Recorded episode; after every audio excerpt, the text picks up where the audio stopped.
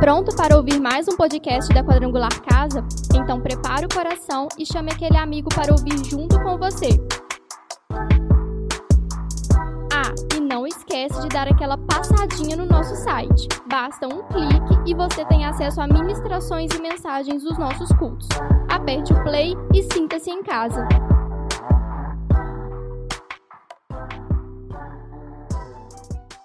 Amém. Glória a Deus. Vamos fazer uma oração? Né, hoje nós temos esse tema importante, né, nós vamos falar sobre os desafios na educação e os cuidados com os, com as, com os pequenos, né, com as crianças. E entender um pouquinho sobre, sobre as dificuldades, sobre os transtornos. E o Senhor tem dado essa oportunidade para nós, né? Tudo sobre a luz da palavra e entendendo né, que a gente precisa compreender a necessidade, a dificuldade do irmão, do, do, nosso próximo, porque o Senhor diz, né, que nós temos que amar o nosso próximo. E para nós amarmos, nós precisamos conhecer, né? E nós vamos fazer essa oração inicial, mas lembrando que é, está aí o telefone, você que quer participar com perguntas, a qualquer momento você pode mandar o seu áudio, tá? Não um áudio muito extenso, mas um áudio é, em que você pode fazer sua consideração, pode fazer sua pergunta. Eu tenho certeza que hoje vai ser um tempo muito produtivo na presença do Senhor. Fechemos nossos olhos, né? E vamos pedir ao Senhor que venha direcionar esse momento.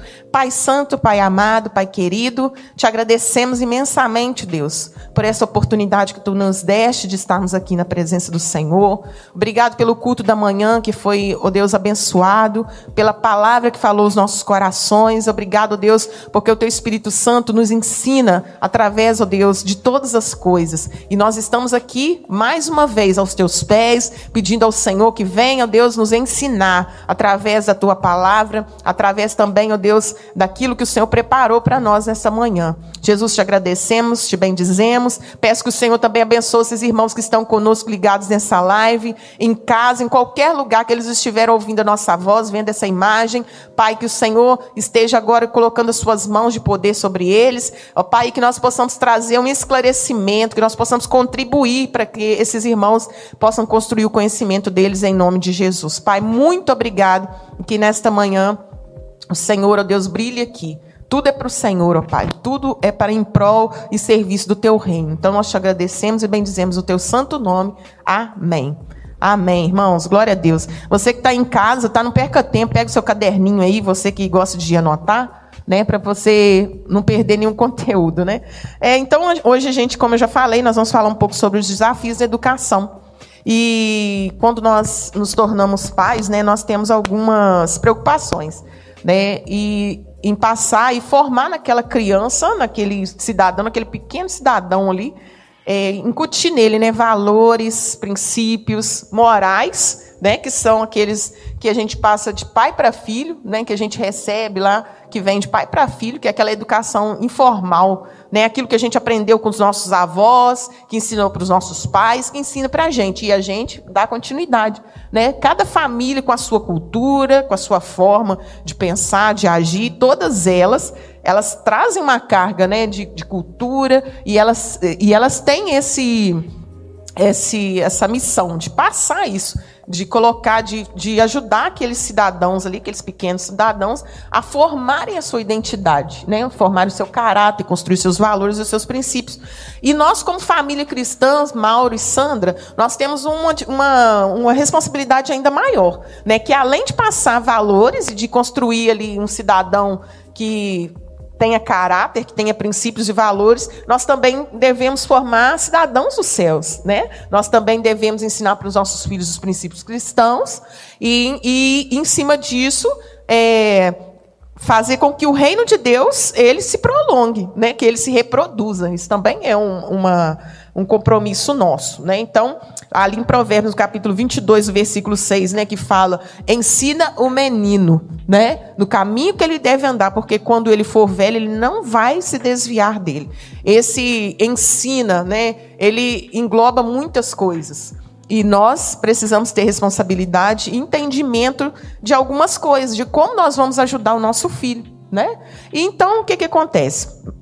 Baseados nessa palavra de Provérbios, nós, né, como pais, temos as nossas crianças, vamos ali trabalhar neles os valores, os princípios, mas chega um momento que nós também precisamos inserir essas crianças no, né, no ambiente formal de educação, né, onde as crianças vão é, aprender os conteúdos que são necessários para ela, é, para ela viver, né? Para ela poder se inteirar na vida social. Né? Aí que vem os conteúdos, matemática, português, história. E isso aí a gente vai aprender onde? Dentro do ambiente escolar.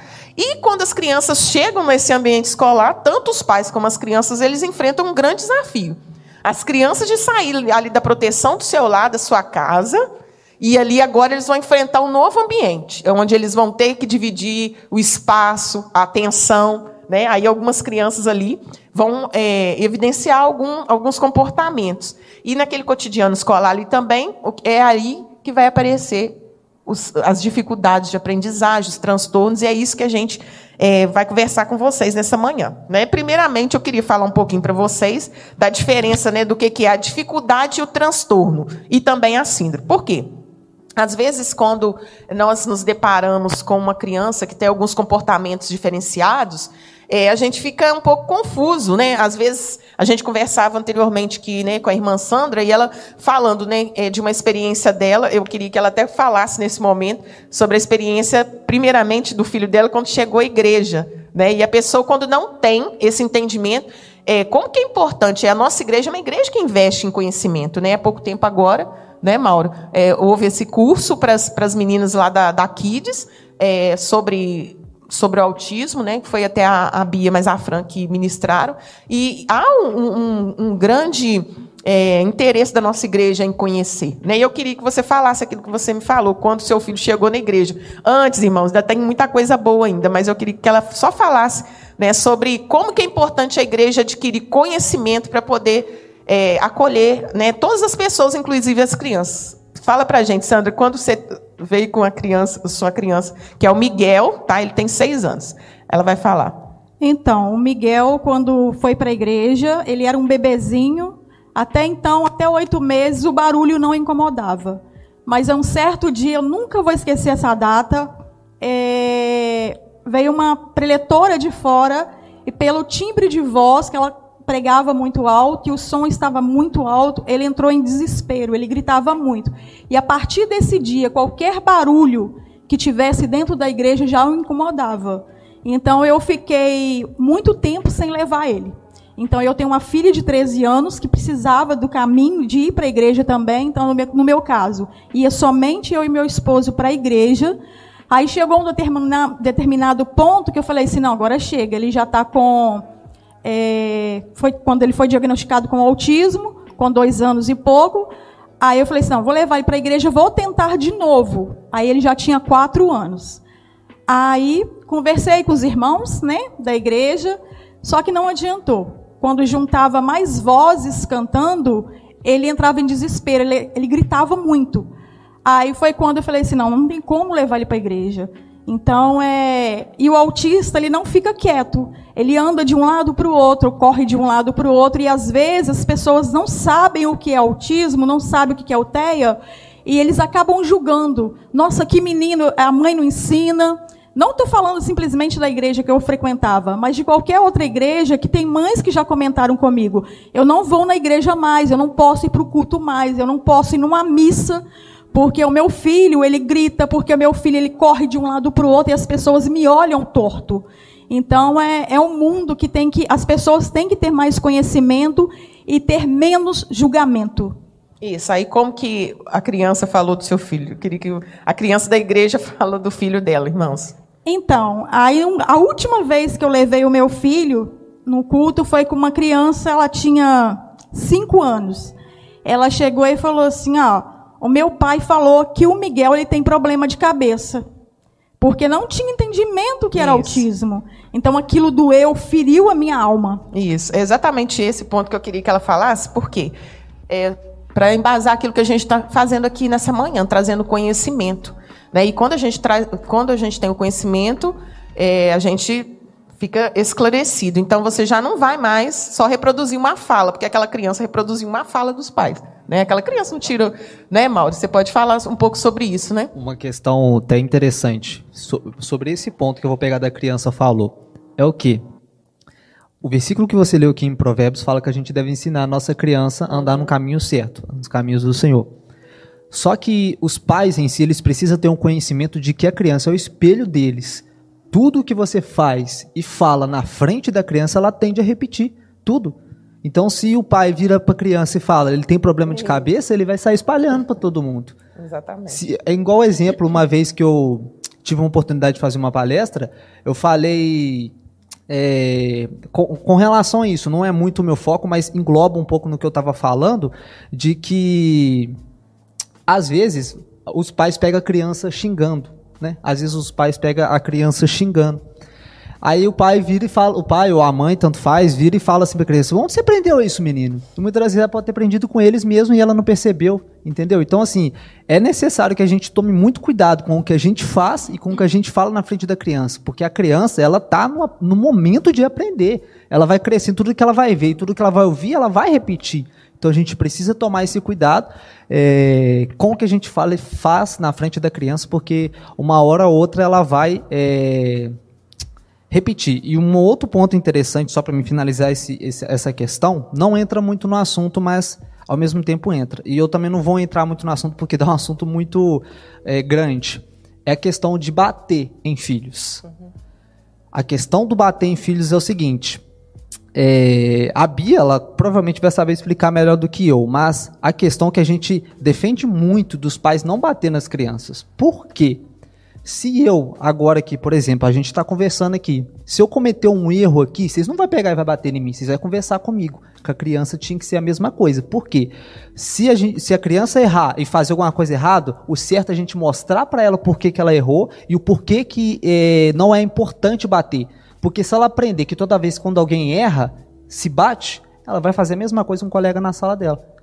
Eu aprendi, ela vai, não vai falar isso, mas ela vai estar vai, vai tá no consciente dela. Eu aprendi que quando alguém erra tem que bater. Então eu vou fazer a mesma coisa com meu amigo na escola.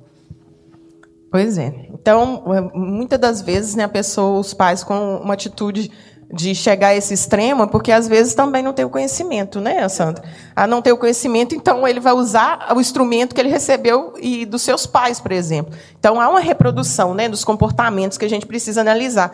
É, Para a gente poder entrar exatamente no assunto TEA, né, que é o transtorno do aspecto autista, eu queria falar primeiro o que, que é são, o que, que é dificuldade, dificuldade de aprendizagem. A dificuldade de aprendizagem ela está relacionada com os fatores externos ela está relacionada com os fatores externos. Por exemplo, é, a criança que tem dificuldade, ela vai, é, vai alterar a questão da aprendizagem dela quando ela, por exemplo, tem a forma que está sendo explicado, tem uma metodologia muito difícil de compreensão, é, tem, a criança está vivendo algum, alguma ruptura familiar, a criança está vivendo algum processo familiar que está afetando a aprendizagem da criança. A criança é, muda muito de casa, de bairro, de escola, isso também pode é, afetar a aprendizagem da criança.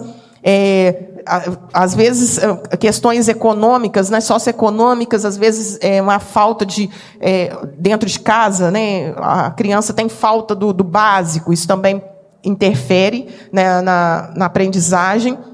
Então, quer dizer, é, tudo isso, todos esses fatores, eles vão o quê? Eles vão é, caracterizar uma dificuldade na criança. A dificuldade ela é causada por algum fator externo à criança.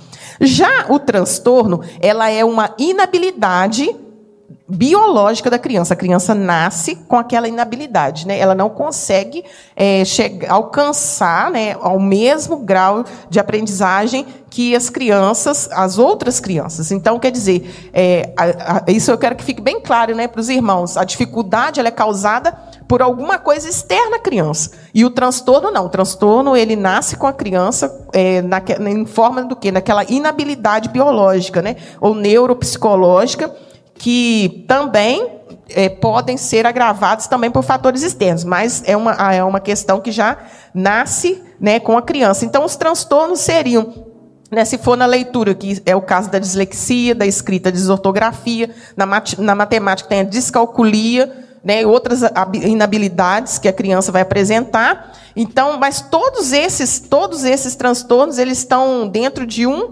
de um só, né, que, que seria é, os transtornos do neurodesenvolvimento. Então, quer dizer, é, é, necessário intervenções, né, intervenções psicológicas, intervenções pedagógicas para que a criança ela consiga chegar no objetivo, né, ou perto do, do objetivo que se espera.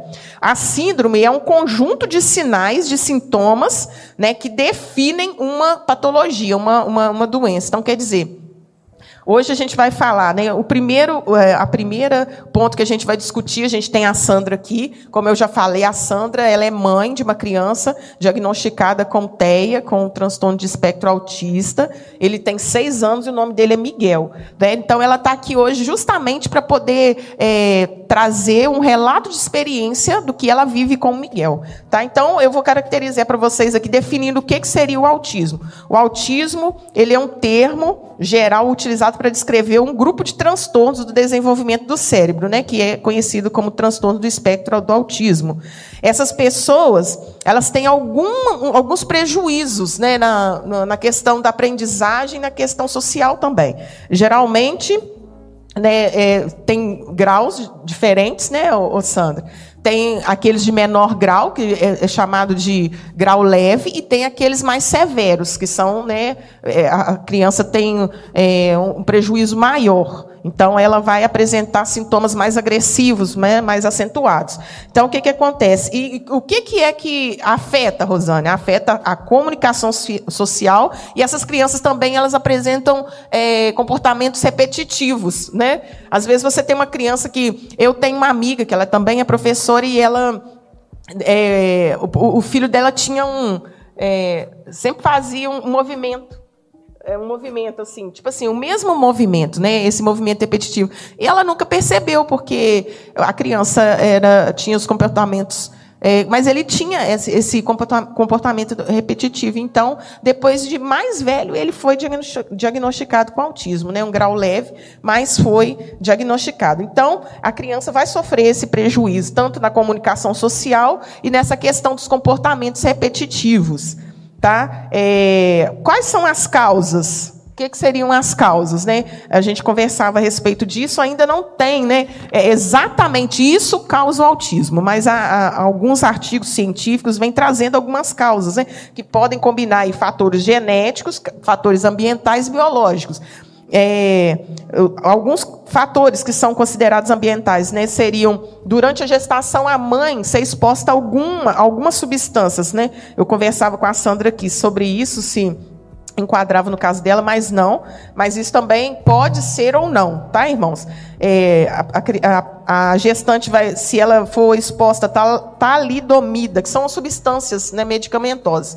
Esse talidomida é um, um remédio é, que ele é usado é, para sedativo, né? Ele é sedativo, calmante e pode, pode ser, se ele for usado pela gestante, ele pode desenvolver uma criança com esse é, com autismo.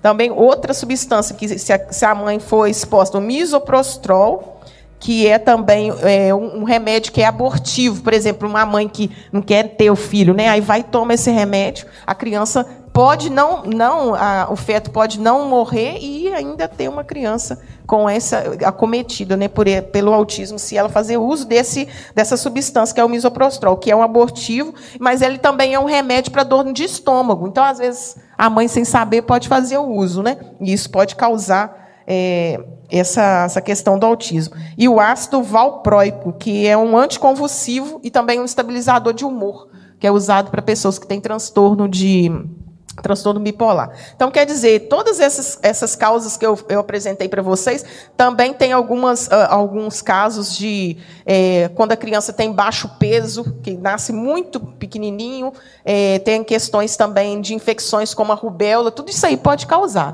tá? Né? Porque já tiveram estudos com alguns que a causa foi essa. Mas é, isso também, e pode ser também inúmeras outras, né, Sandra? Como já foi falado, não existe ali um, um, algo assim, é isso. Né? Existem vários caminhos que pode chegar até o autismo.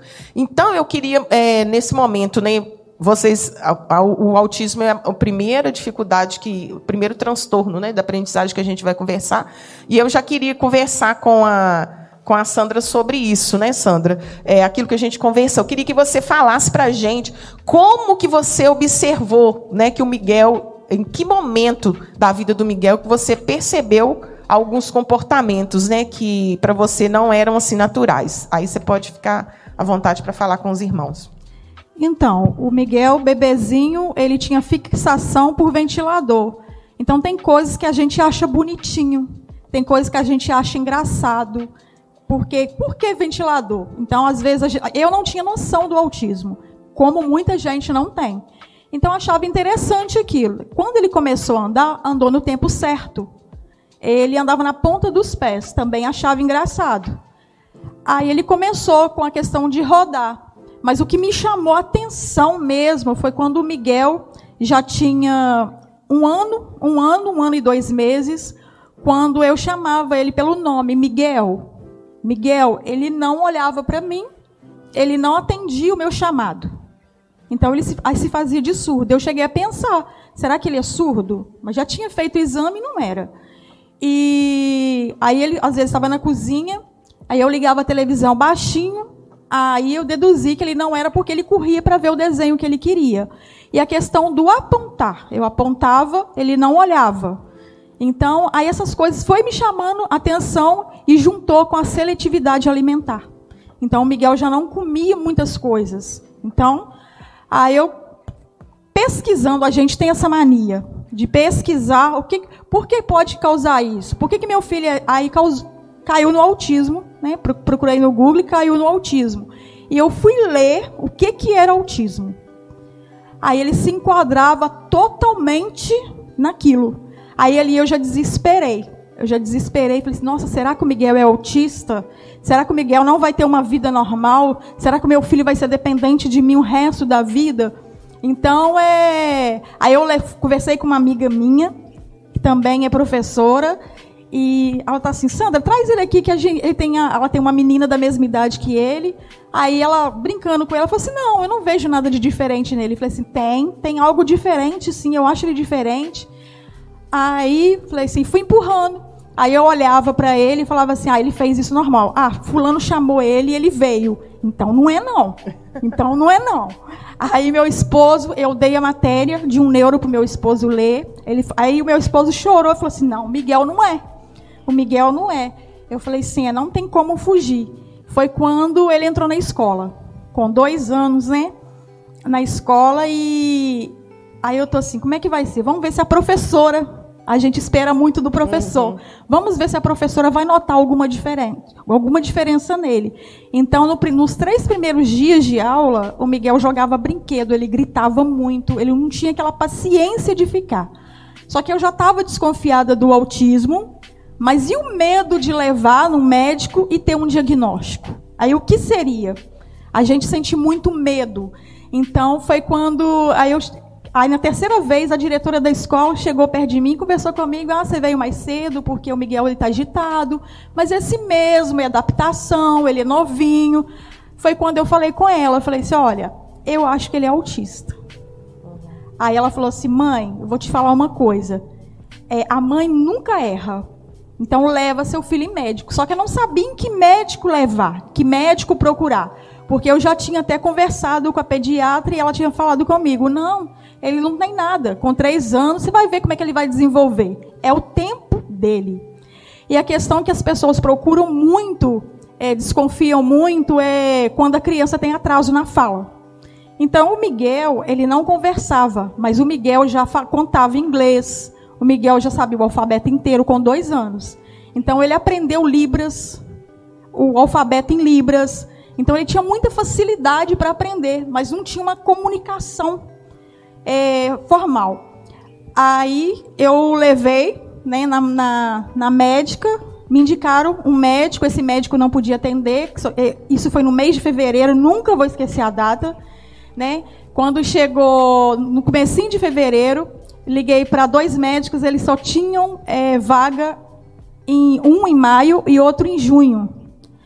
Aí na terceira médica, que foi até um irmão da igreja que tinha me indicado, Falei assim, leva em tal. Ela também não tinha vaga. Mas Deus foi tão bom que alguém desistiu, aí eu levei ele. Aí Aí ela ficou com ele uma hora. Aí ela falou comigo: Você sabe o que, que ele tem? Aí quando eu olhei para ela, falei assim: Eu acho que ele é autista. Aí ela só balançou: É, ele é autista. Aí aquilo ali, o meu mundo desabou. não chorei na frente dela, mas eu fiquei totalmente atordoada. Fui para o jardim, eu não sabia voltar para casa. Ali eu desesperei. E agora? Porque ali ela tinha me dado encaminhamento para o CAE, para incluir ele no CAE, tinha me dado um encaminhamento para o APAI. Aí vem o preconceito. Então, é, todos nós falamos assim: eu não sou preconceituoso. Mas, na verdade, quando vem na pele da gente, a gente vê que a gente é assim. Quando ela me deu o papel para encaminhar ele para o APAI, para fazer algumas terapias lá, aí eu senti na pele. Falei assim, meu filho na APAI? Meu filho na APAI? E aquilo ficou na minha cabeça.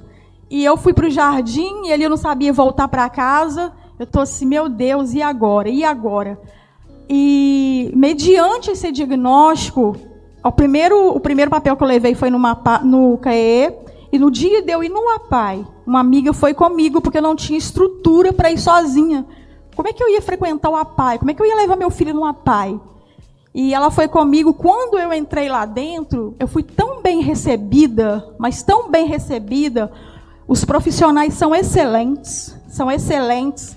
É, conversei com mães lá dentro, aí ela falou: oh, meu filho também é autista. Então você vê também que tem crianças com outras coisas piores. E foi aquilo, só que para mim era um baque, até eu passar a conviver mais lá dentro. Só quem convive lá dentro. E, na verdade, nunca questionei a Deus, porque o meu filho. Por que Deus? O meu filho nasceu autista. Se o meu não podia, por que, que o do meu vizinho pode? Então, o que não serve para mim também não pode para o outro. Nunca questionei.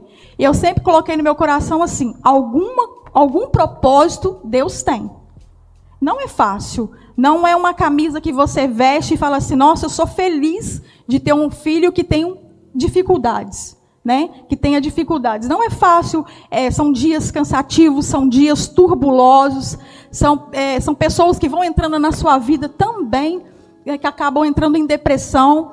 E, na verdade, eu chorei dois meses. Foi quando eu falei assim: agora chega, chega, eu vou lutar pelo meu filho, porque é, ele precisa da minha ajuda para que ele seja independente. E hoje eu até falo para as pessoas assim, quando a pessoa fala assim, nossa, meu filho é autista, meu filho não fala, e agora, eu falo assim, ó, não olha seu filho como coitadinho. O primeiro ponto que a gente tem que ver é o seguinte, o autista não é coitadinho. Ele tem a dificuldade dele, vai ter dificuldade dele, e é nessa dificuldade que a gente tem que trabalhar para ele que, que ele possa evoluir. Porque tem autista que casa, forma família, faz faculdade. Então, é, eu não sou igual a você, nem igual a ele, a gente somos diferentes. Então, autista, nenhum autista é igual ao outro, nós temos a nossa diferença e a gente tem que romper as diferenças. Isso, eu queria tocar em alguns pontos que da fala da Sandra, né? Algo assim que traz muita reflexão para a gente. Primeiro, primeiro ponto que ela falou, né, é sobre é, essa questão dos pais às vezes perceberem, mas não aceitarem. Gente, isso é muito importante. Um pai que percebe que seu filho tem alguns comportamentos, né, é, que não são triviais, que você sente que tem algo, é, você tem que buscar conhecimento, tem que buscar ajuda. Tá? É, a gente conversava sobre isso antes da, de entrar aqui online, sobre esse preconceito que ronda as questões. Você tem que entender que a sua criança é uma pessoa entendeu? Ela é uma pessoa em primeiro lugar e ela necessita, como outra qualquer criança, de suporte para ela poder crescer. Ela precisa de estrutura para poder amadurecer e para poder vencer né, os desafios que estão diante dela. Ela não é menor do que ninguém porque ela tem um transtorno, porque ela tem uma dificuldade. A gente tem que entender que as pessoas elas têm o seu valor. Existe um teórico na educação que é Gardner, e ele fala sobre uma teoria das inteligências múltiplas. O que que Gardner fala? Ele fala que uma pessoa nunca vai ser inteligente somente por um padrão. Porque antigamente, é, na época dele, o que, que acontecia? A criança ela era, ela era taxada assim. Se ela fosse boa em matemática e português, ela era inteligente. Né? E era na época dos testes de QI, eram baseados nessas questões. Mas aí ele vem trazendo um, uma, um novo olhar. Por quê? Porque a, a, pessoa não é inteligente somente por causa do português, da matemática. Existem outras inteligências. Ele fala, então, sobre a inteligência emocional, ele fala sobre a inteligência musical, ele fala sobre a inteligência é, lógico-matemática, ele fala sobre outras inteligências, sobre a questão da, da, da psicomotricidade, né? sobre o movimento. Tem crianças que têm habilidade que fazem dá, dá uns saltos, e você, você já vê que tem alguma coisa diferente da criança. A Sandra está falando que o filho dela tem uma facilidade enorme de aprender línguas. Olha só, ele tem uma dificuldade, ele tem um transtorno, mas ele tem também uma habilidade que precisa ser, é, é, precisa ser ajudada pelos pais para que ele possa exercer aquela função. Então a gente tem que desconstruir esse padrão de que inteligência é só num padrão, não é, Mauro Júnior? Existem outros, outras formas da criança ter sucesso, existem outras formas da criança vencer também. Né? Porque às vezes a gente olha o padrão. Outra coisa, não se comparar. Né? Eu, eu acredito que isso também, né, Mauro Júnior? Você pode falar alguma coisa sobre eu me comparar a você. Tipo assim, você faz muito bem, você faz isso muito bem, então eu não consigo, então eu não sou capaz. Né? Eu acho que então, é, eu acho interessante. Eu, eu, sigo um autista que ele é bem conhecido, que eu acho impressionante, cara. Ele, impressionante, de verdade, porque ele vira, fala que ele tem três livros na mente e tá lá. E ele vai escrever o livro. Como consegue, cara? Como consegue? É, a minha esposa ela trabalha muito com autista e ela já trabalhou com autista que ele entende tudo, literalmente tudo de bandeiras bandeira de time e bandeira de país. Qualquer é, time ou país se perguntar, ele vai saber te explicar.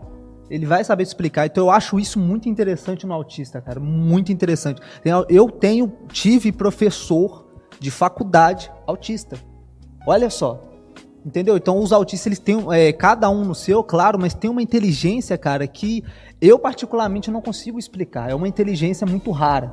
Entendeu? Então, assim, e fora isso, com certeza, é, cada um de nós somos diferente. É, cada um de nós temos a nossa, vamos assim colocar, o, o que a gente faz de melhor neste mundo. Eu tenho uma coisa que eu faço de melhor, você tem, ela tem, cada um de nós aqui temos algo que a gente faz de melhor.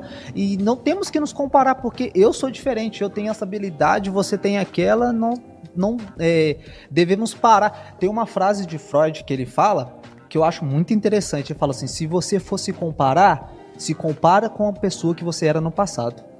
Só isso. Perfeito. Se compare com a pessoa que você era no passado. Nunca se compare com outra E aí você pessoa. consegue ver evolução, né? Evolução, exatamente. Se, se, se, você se compara com aquilo que você era no passado, você fala, puxa vida, como eu melhorei. Mas se você ficar se comparando ao outro, e isso é, um, é um, algo que a gente, como pais, às vezes a gente comete esse erro. Ah, mas o filho da fulano já está lendo, o meu ainda não está. Né? Cada criança tem o seu tempo, cada criança tem o seu desenvolvimento, tendo ela algum transtorno ou não. A criança ela tem um tempo. Né? Às vezes você acha, ah, o seu filho é muito agitado, ele faz coisas que você, às vezes, enquadra naquilo que ela falou, porque a pessoa com autismo, ela tem algumas características. Né? Essa questão do olhar, que ela não, não consegue né, manter é, contato visual por muito tempo, igual a Sandra falou. Às vezes, com a pessoa próxima, sim. Pessoas do cotidiano, ele às vezes olha, mas é, pessoas que são diferentes não faz contato no olhar. É, a criança que responde mais lentamente, né, algumas perguntas. Ele não demonstra alegria ou animação quando os pais se aproximam. Né? A criança fica ali no, seu mundo, ele faz movimentos repetitivos com objetos ou com o próprio corpo, né? Tem criança que fica girando assim em torno do eixo, né? Fica girando, girando, girando. Pode ser características, é né? um sinal de alerta para quê? Para os pais procurarem ajuda, né? Para que eles possam também é, ajudar o seu filho. A diminuição, a ausência do sorriso social, a criança, às vezes você faz uma gracinha e a criança não sorri, né? Tem é, a questão de não, a criança também não compartilha interesse prazer, né? Porque tem criança que fala, ah, eu gosto disso. O, autista não, ele, ele não vai compartilhar esse interesse, esse prazer. E também uma característica que eu, que eu anotei para falar com os irmãos, que é a dificuldade de imitar. A criança com autismo também, ela não. A criança pequenininha, ela começa a aprender, e um dos, do, dos pontos principais da aprendizagem da criança é a questão da imitação. Né? Às vezes você fala, a criança te imita, e o autista ele não tem isso. Então, se você tem uma criança, né, às vezes você já foi tocado, você já percebeu, mas você está negando, não fique preocupado. Né? É claro que a gente, como pai, a gente fica assim, é, é, aflito, mas procure ajuda. É como a Sandra falou, esse preconceito, né? Ah, eu vou levar meu filho no pai, meu filho não é louco, né? Que a gente eh, tinha esse, esse esse rótulo que quem frequentava a PAI era uma pessoa louca. Gente, a PAI, o bar, ou a PAI, qualquer cidade que você esteja, ela tem uma estrutura e tem uma equipe multidisciplinar que vai aplicar os testes, vai fazer os exames e você vai sair com um diagnóstico preciso daquilo que está acontecendo com o seu filho. E a partir dali você vai poder ajudar ele né, a desenvolver. Você, a pessoa vai é, te indicar os tratamentos, aquilo, as intervenções podem ser feitas, né, para você fazer o quê? Fazer aquilo que ela falou. Você ajudar a criança a ir adiante, né? Você ajudar a criança a avançar, a, a criança a, a, vencer esses desafios que estão diante dela. Então, vença com esses, esses, esses padrões, é, sabe, esses, essas reproduções. Ah, não, que é, a pessoa que vai lá é louco. Não tem nada disso. Hoje, a PAI ela é um suporte muito grande para os pais que têm crianças que tem alguma deficiência física ou uma deficiência intelectual. A, a PAI está aí para isso. Tem o CAEE também, na rede municipal tem o CAEE, que é uma escola que também dá esse apoio para a criança que tem alguma deficiência. E vocês podem ficar tranquilos, né? Porque eles têm direito, é igual ela falou, eles têm direito como qualquer outra criança, né? E a gente tem que ampará-los nisso. Pode falar, Sandra.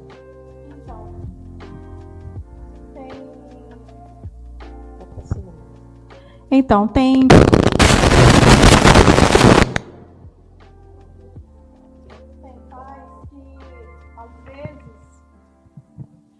Às vezes o filho já foi diagnosticado com autismo, mas por ter, né, é, para poder, mas conversam normalmente, conversam normalmente, é, mas não tem a expressão facial, como você, você falou.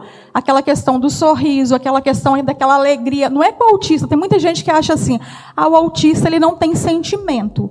Ele tem sentimento, só que ele não sabe expressar. A criança ela não sabe expressar os sentimentos dela.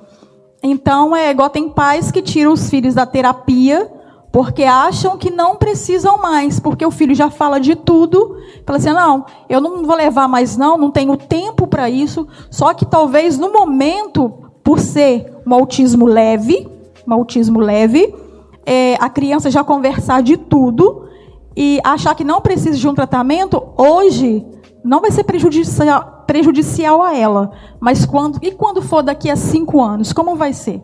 Então, o autista ele precisa sim de intervenção. Por mais que seja o, o leve, seja o moderado, porque a gente sabe que o severo tratado, certamente ele pode acontecer de vir para moderado. O moderado, se for tratado direitinho, pode vir para leve. Em tudo, tudo é questão de tratamento, tudo é questão de terapia. E tem muita gente que fala assim: ah, mas eu não tenho tempo, é, eu preciso trabalhar. Só que é seu filho, é seu filho. Ele não pediu para nascer. Então, tem que arrumar alguma forma de ajudar essa criança para que ela se torne independente. E precisa de tratamento, precisa de terapia. Não adianta falar assim: olha, não vou levar porque meu filho é leve, então não precisa de terapia. Precisa sim, porque lá na frente que você vai ver o resultado. Vai ver o resultado, porque se tratado pode melhorar e se não tratado pode piorar. Isso. E quando a gente vê né, muitos pais negando isso, está tirando a oportunidade da criança, né? De vencer esses desafios, de, de progredir. Então, de, às vezes, a criança ser administrado algum medicamento que vai acalmar a criança, porque a gente sabe que a criança com autismo, né, ela fica muito agitada, ela desorganiza quando ela sai da sua rotina. A rotina é importante para essas crianças. Então, se você não tem conhecimento disso, você vai achar assim, ah, eu posso levar a criança num parque, na praça, por exemplo, onde tem muitas crianças brincando, talvez aquilo seja um sofrimento para o seu filho. Você acha que está fazendo um bem, mas está causando um sofrimento muito grande para a criança, né? Você quer falar alguma coisa? Tem alguma experiência disso? Eu quero. É igual meu filho. Ele tem um quadro de rotina que a psicóloga dele fez.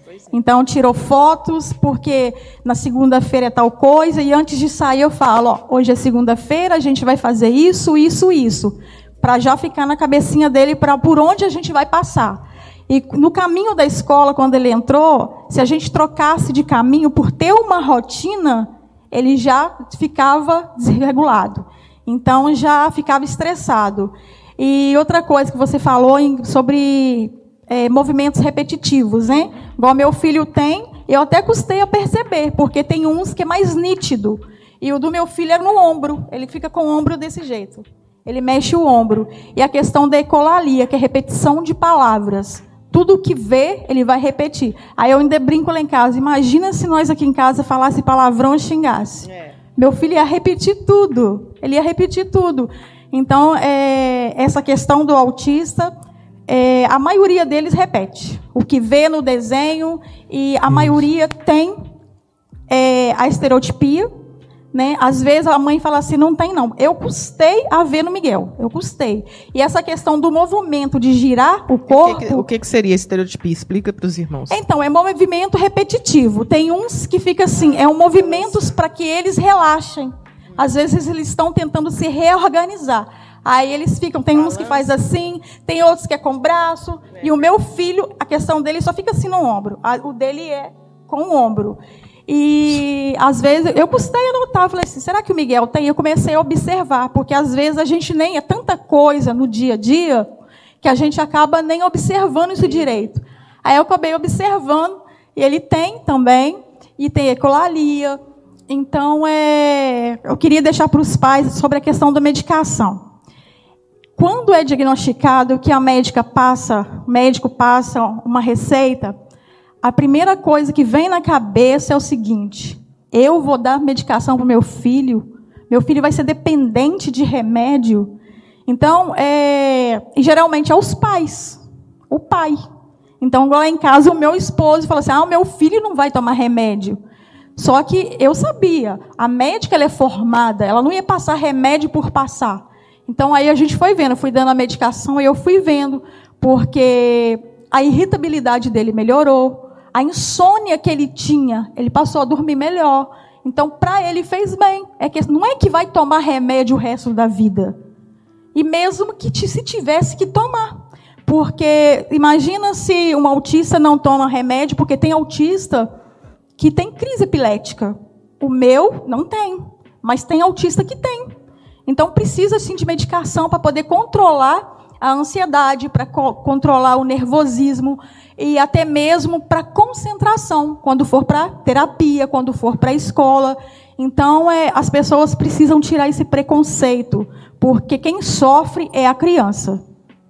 Exatamente, é o que eu estou falando. Quando você nega, você tira a oportunidade da criança de, de crescer. Como foi falado aqui pelo, pelo Mauro Júnior e a Sandra também falou. Antes de eu falar, irmãos, vai mandando aí a sua pergunta, né? Se tem algum pai, alguém que, que quer. É, que quer saber alguma coisa, pode mandar a sua pergunta aí pelo, pelo, pelo chat, tá? Pelo WhatsApp também. Vocês podem mandar, que a gente vai, né, na medida do possível, estar tá respondendo. Se não responder hoje, na semana que vem a gente procura e vai responder vocês.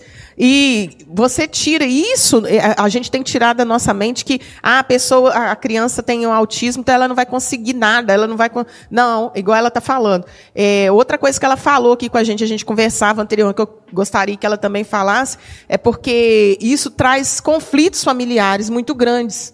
Né? Ela falava sobre uma experiência de casais que, quando reconheceram o filho com, com essa situação, eles se separaram, porque não deram conta de, de, é, de tratarem essa, essa situação com sabedoria, com entendimento. Né? Às vezes o pai pensa de uma forma, a mãe quer levar, o pai não quer, não, dá remédio, não dá. E isso traz conflitos. Nós precisamos entender, nós precisamos compreender, pedir sabedoria ao Senhor, né? porque nada que vem a nós, o Senhor nos dá condição, gente, de, de superar. O Senhor vai nos dar. A, a, ah, mas a situação que eu estou vivendo é muito difícil. É difícil, mas nada é impossível para o Senhor. Né? Ele vai trazer um escape, ele vai trazer uma forma. Eu queria que você falasse sobre isso, né? Sobre essa experiência desse casal que, com, diante dessa dificuldade com o filho, eles vieram a, a separar, né? Para que os irmãos também reflitam sobre isso. Então, é, primeiramente, a, eles não aceitaram o diagnóstico. Aí, com muita dificuldade, colocaram o menino para fazer uma terapia, mas não aceitaram a medicação. E começaram o conflito dentro de casa, porque o pai não queria dar, aí a mãe ficou meio assim, começaram as brigas, até que os dois se separaram e a criança ficou aí. Ela está no meio, porque o pai e a família do pai quer levar no outro médico para achar um diagnóstico que não seja o autismo. E a mãe de uma outra forma. Então a criança está ali dividida. Quem está sofrendo com isso tudo é a criança. Então, para você é, que está em casa, que vai assistir, é, você que é marido, pega na mão da sua esposa, pega a mão no, do seu filho. É, eu sei que não é fácil. É, uma criança ela já suga demais e o autista ele suga muito mais. Então, é dar força para sua esposa, porque a união familiar é que faz a força. A família é família é sempre, gente. É a base, é a sustentação, é aquilo que a criança precisa. Ah, ontem a gente fez uma, uma, visita ali na casa da criança, né, aqui em Uba, onde acolhe as crianças, né, que, que são órfãos ou que teve alguma situação de, de conflito na família, as crianças ficaram ali, né, na tutela do, do município. E a gente vê, eu, eu comentava com a Luciene, a quantidade de criança com deficiência.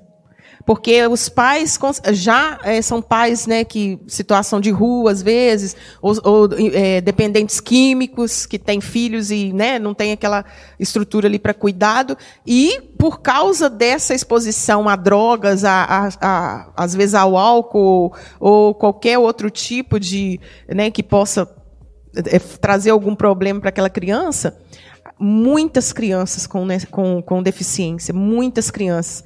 Ela, crianças com, com é, deficiência intelectual, crianças com. com é, você vê que tem sinais de autismo. Então, quer dizer, essas famílias, muitas vezes, diante da dificuldade, também entregam. Né? Muitos entregam. Então, é, essa manhã a gente quer trazer esse tema reflexão. Né? Essas crianças elas precisam de ajuda, elas precisam dos seus pais. Né? Os pais aí têm que assumir o seu papel de entender a necessidade que a criança está tendo naquele momento, de encaminhar a criança a um tratamento, há, há uma intervenção que possa ajudar essa criança. E você pode ficar tranquilo, porque ele pode vir a ser. Né, a gente vê aí casos de autistas famosos, né?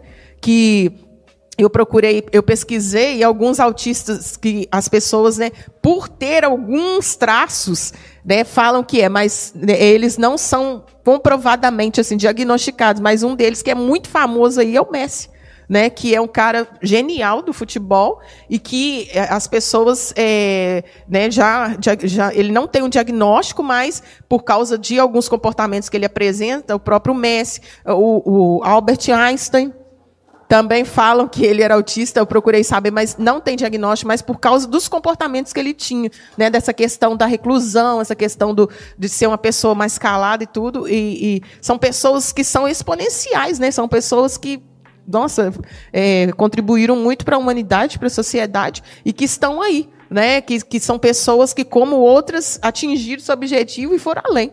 Né? E isso tem que servir de, de apoio para os pais, para os pais entenderem que se você é, você instrumentalizar a sua criança, ela pode ir muito além de você.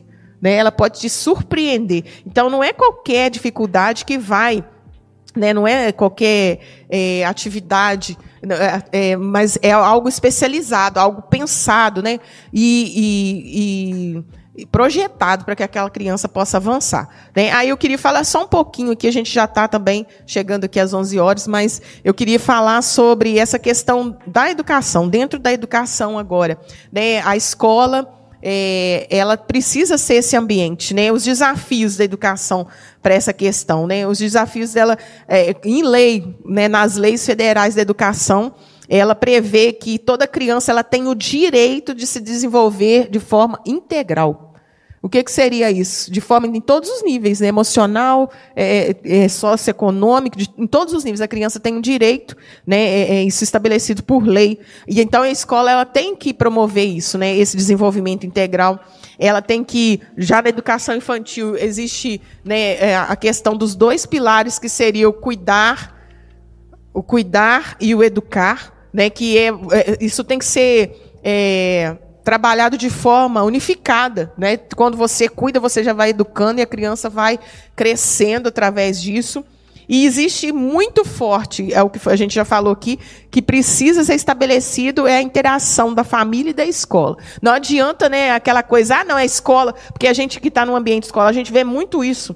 É, é os pais chegando lá querendo entregar a criança, falando, nossa, graças a Deus, agora eu tenho um período de paz. Né? E a escola que se vire. Não é assim, gente. Cada, cada instituição tem a sua responsabilidade, né, Sandra? Não adianta, eu já a primeira criança que eu trabalhei na, na, na, na escola, né, na, rede, eh, na rede municipal, é, é, uma criança que tinha que tinha é, ele tinha TDAH, tinha hiperatividade, mas ele era uma criança extremamente inteligente. Ele não conseguia ler, né? Ele não conseguia ler, ele não tinha concentração.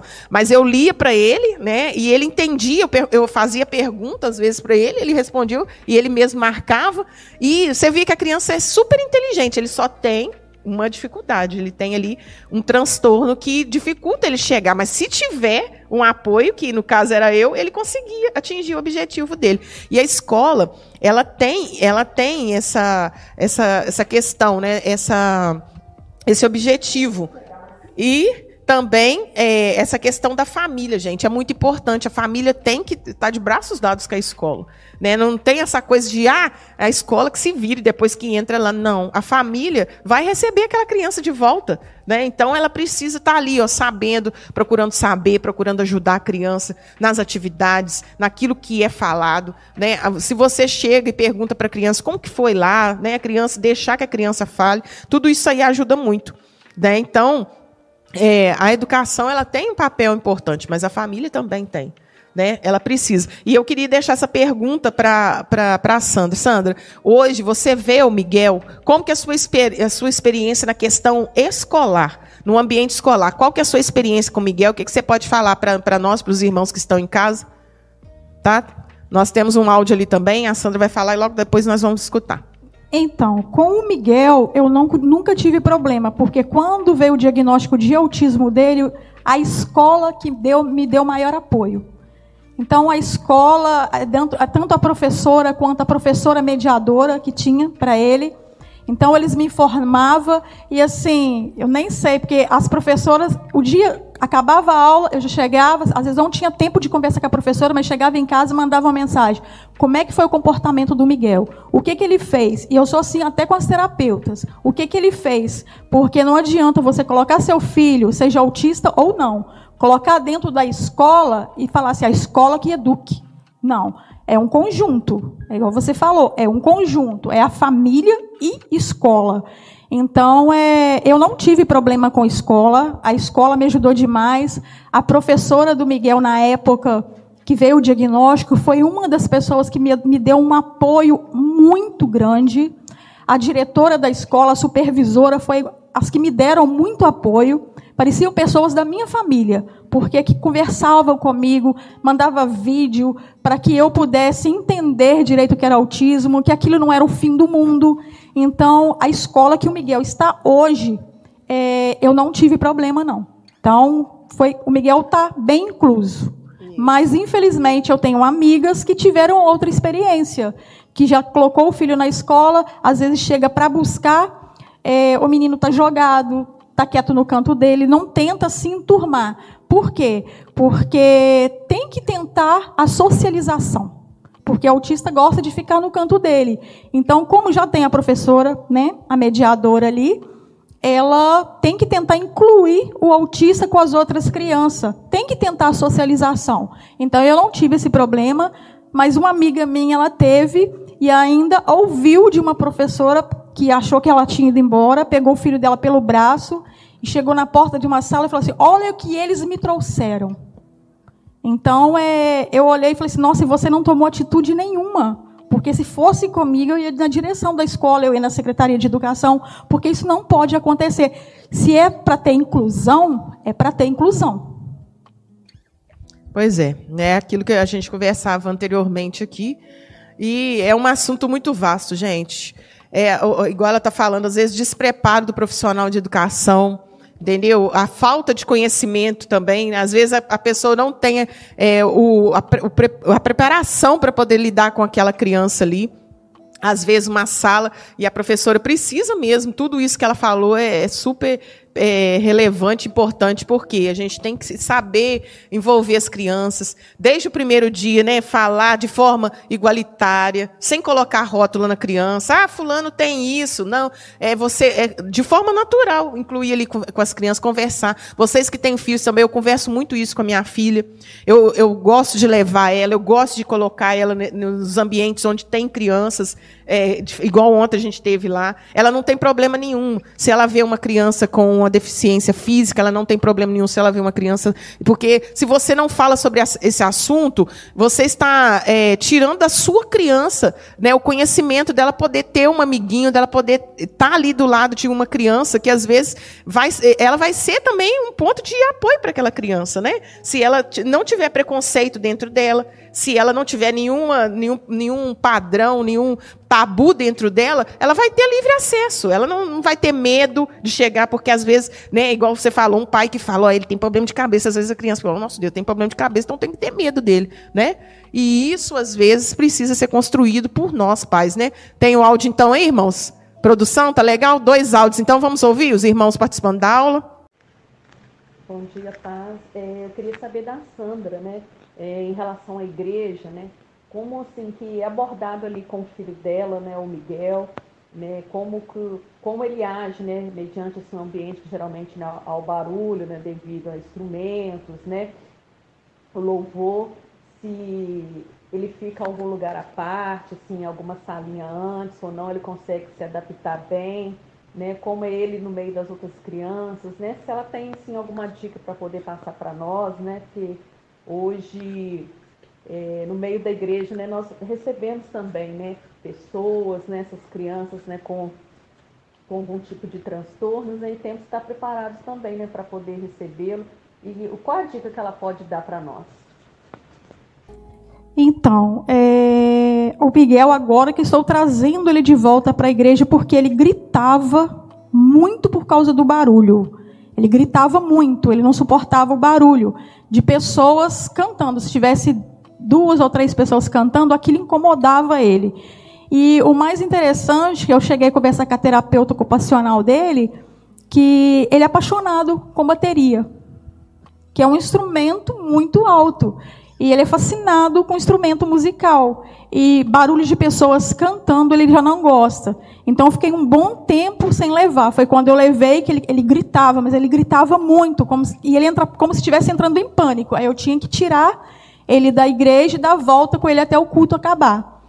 Então, é, eu não sei nem se eu posso falar, mas é por isso que eu estou vindo para quadrangular, porque mediante a conversa que eu tive com a terapeuta dele, que ela falou: olha, você leva, deixa ele ouvir um pouco, e depois você vê que ele não está suportando, você tira ele. Então, é.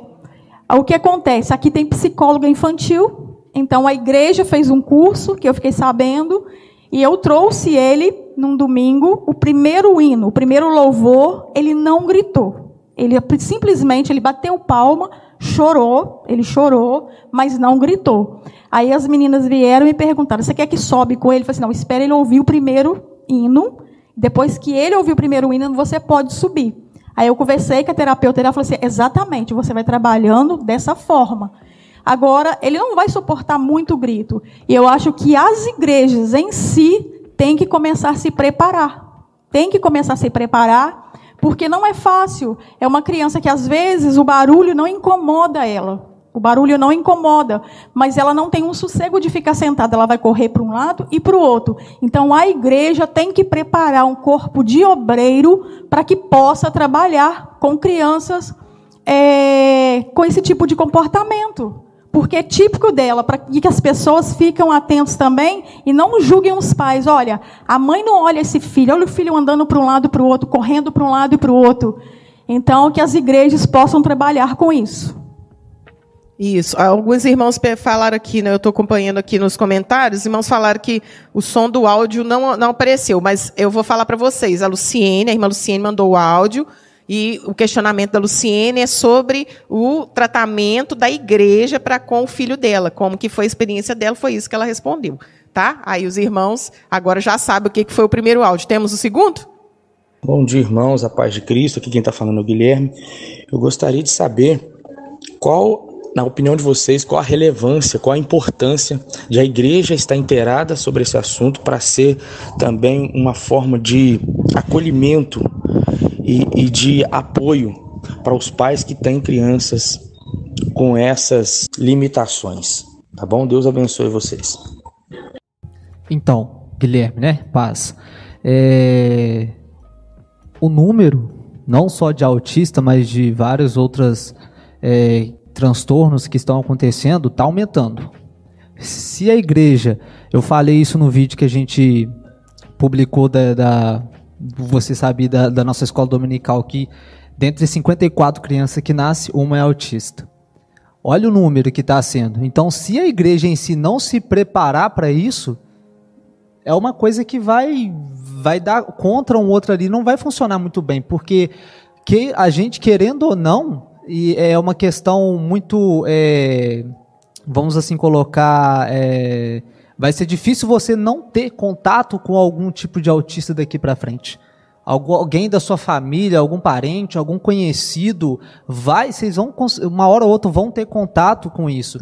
É, o número está crescendo, o número de diversos outros transtornos, diversos outros é, dificuldades estão crescendo. Então, se a gente quer manter o reino de Deus é, unidos e crescendo, a gente precisa estar tá ligados com isso. E não somente transtorno, mas pessoas que têm deficiência é, visual, deficiência auditiva. A gente precisa preparar para que essas pessoas venham é, para uma comunhão com a gente aqui e também conheçam o Evangelho. Elas também precisam, elas precisam também estar é, tá conectado com a gente junto com o Evangelho. Então a gente precisa. É importante porque o número está crescendo e a gente precisa evoluir junto.